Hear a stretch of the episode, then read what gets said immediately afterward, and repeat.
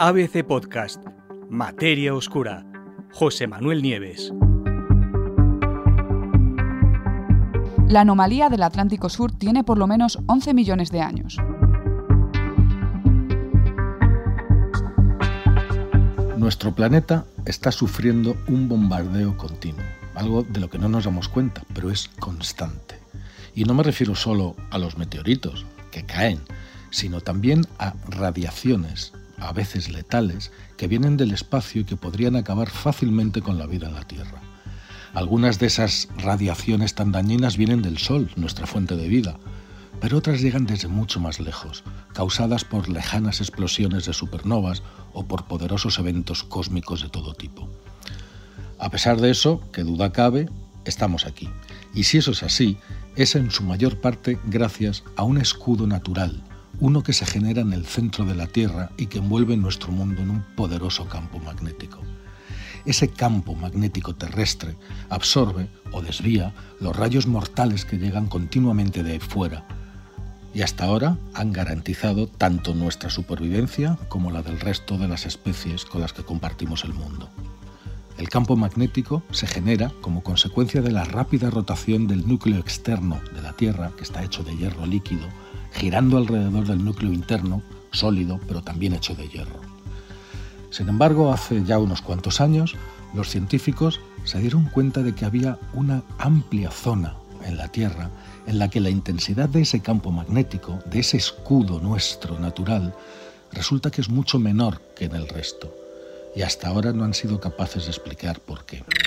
¿Qué es la anomalía del Atlántico Sur?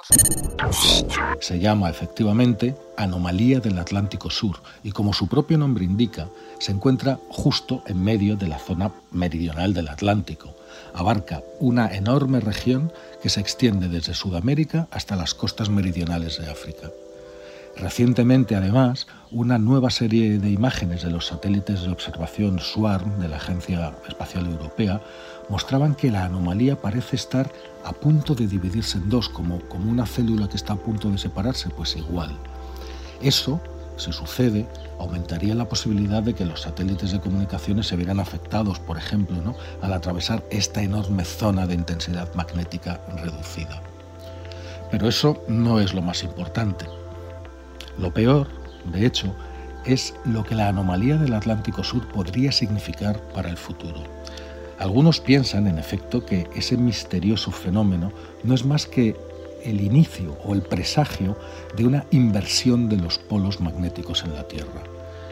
Una, situación en la que el polo norte magnético pasaría a ser el polo sur magnético y viceversa. Tener cuidado porque cuando hablo de polo norte magnético o polo sur magnético no me refiero al polo norte geográfico ni al polo sur geográfico. No coinciden. Los polos norte y sur geográficos son fijos. Sin embargo, los polos norte y sur magnéticos se mueven porque el campo magnético de, los que son polos norte y sur eh, eh, está en perpetuo movimiento. De hecho, el, el polo norte magnético se está moviendo a una velocidad ya creciente y que ya va por unos 60 kilómetros al año hacia el sur, hacia Siberia. Eh, y, los científicos no saben por qué. Podría ser, podría ser que, que se estuviera a punto de producir esta inversión, es decir, si el polo norte sigue yendo hacia el sur y el polo sur magnético sigue yendo hacia el norte, al final se cambian.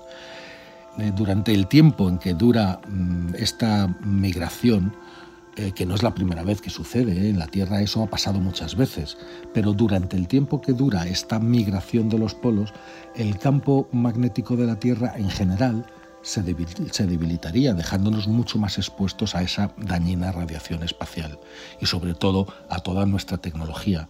Hace 700.000 años fue la última inversión de polos, pero, pero no había tecnología a la que afectar, ahora sin embargo sí. ¿Nos pondría en peligro inversión de los polos magnéticos? Como os digo, no se trata de una novedad para el mundo, que ha sufrido ya este tipo de cambios en numerosas ocasiones. La última, como os acabo de decir, hace 700.000 años. Pero, sin embargo, los científicos no terminan de ponerse de acuerdo al respecto. ¿Estamos o no estamos al principio de una inversión de polaridad en el campo magnético? Y si lo estamos, ¿la anomalía del Atlántico Sur es un aviso de que ese proceso se ha puesto en marcha. ¿Qué dice el nuevo estudio al respecto? La verdad es que no existe una respuesta clara para estas preguntas, pero un nuevo estudio, llevado a cabo por investigadores de la Universidad de Liverpool, sugiere que no, que la anomalía del Atlántico Sur no tiene que ver con un inminente cambio de polaridad.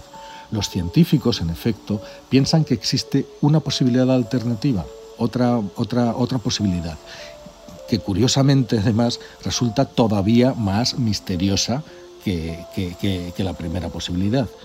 Sería esta la anomalía del Atlántico Sur no es una simple irregularidad relativamente reciente, sino que se trata de un fenómeno magnético diferente a todo lo conocido y además recurrente, y que lleva afectando a la Tierra por lo menos desde hace 11 millones de años.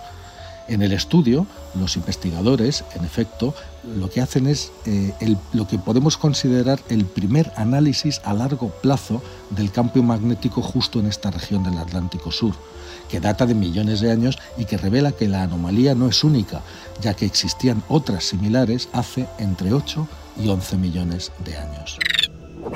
¿Cómo pudieron averiguar? Para llegar a estas conclusiones, los científicos investigaron cientos de rocas volcánicas procedentes de, la isla de Santa Elena, que está justo en el Atlántico Sur, más o menos a medio camino entre las costas de Brasil y de Namibia, entre Sudamérica y África, en medio de la anomalía. Estas rocas proceden de flujos de lava que surgieron de una serie de erupciones que ocurrieron entre hace 8 y 11 millones de años precisamente, y resulta que conservan el registro magnético inscrito en el momento de su creación. Un registro magnético que todavía se puede consultar en la, actualidad. Y si os preguntáis cómo una roca antigua puede conservar su registro magnético, pues cuando las rocas volcánicas se enfrían, eh, los pequeños granitos de óxido de hierro que contienen se magnetizan y por lo tanto guardan tanto la dirección como la fuerza del campo magnético de ese momento y en ese lugar. De esa manera podemos saber cómo eran los campos magnéticos en el pasado. Pues bien, los investigadores recolectaron algunas de esas rocas, las llevaron de nuevo a sus laboratorios y ahí hicieron los experimentos necesarios para descubrir cómo era el campo magnético en el momento de aquellas erupciones se llevaron una sorpresa. ¿Por qué? Porque los análisis revelaron que esas inestabilidades y anomalías que hoy estamos midiendo hace millones de años eran muy pero que muy parecidas. Según lo que dicen los investigadores, la evidencia, las pruebas, sugieren que el Atlántico Sur es históricamente un lugar de comportamiento geomagnético inusual y que el fenómeno parece que no tiene nada que ver con las posibles inversiones del campo magnético terrestre. Según ellos, lo que vemos hoy no es, por lo tanto, la señal de una inversión de polaridad inminente. ¿Qué es lo que causa entonces la anomalía? La verdad es que seguimos sin saberlo. El estudio no consigue explicar qué está causando esta aparente eterna, aparentemente eterna, que millones de años, anomalía, esta región más débil del campo magnético. Algunos estudios anteriores ya decían que el origen podía estar en una gran región de roca muy densa justo en el límite, en la división entre el núcleo y el manto terrestre y localizada justo debajo de África, pero en el corazón del planeta, en el núcleo, cerca del núcleo del planeta. Pero no hay evidencias lo suficientemente sólidas como para estar seguros de que esto es así. En el estudio actual, los investigadores de Liverpool consideran otra posibilidad. La anomalía podría ser parte de un giro excéntrico a escala planetaria del núcleo externo. Recordar, el núcleo externo de hierro líquido gira alrededor del núcleo interno y eso genera el campo magnético. Bueno, pues un giro excéntrico a escala planetaria produciría efectos poco normales en el límite entre el núcleo y el manto y eso se reflejaría en la intensidad del campo magnético. De todas formas, ya os digo que no hay nada concluyente, resulta muy difícil saber con certeza cuál es la hipótesis correcta. Lo único que sabemos es que el origen de la, de la anomalía está en lo más profundo de la Tierra y que todavía tiene que pasar algún tiempo antes de que podamos explicarla por completo.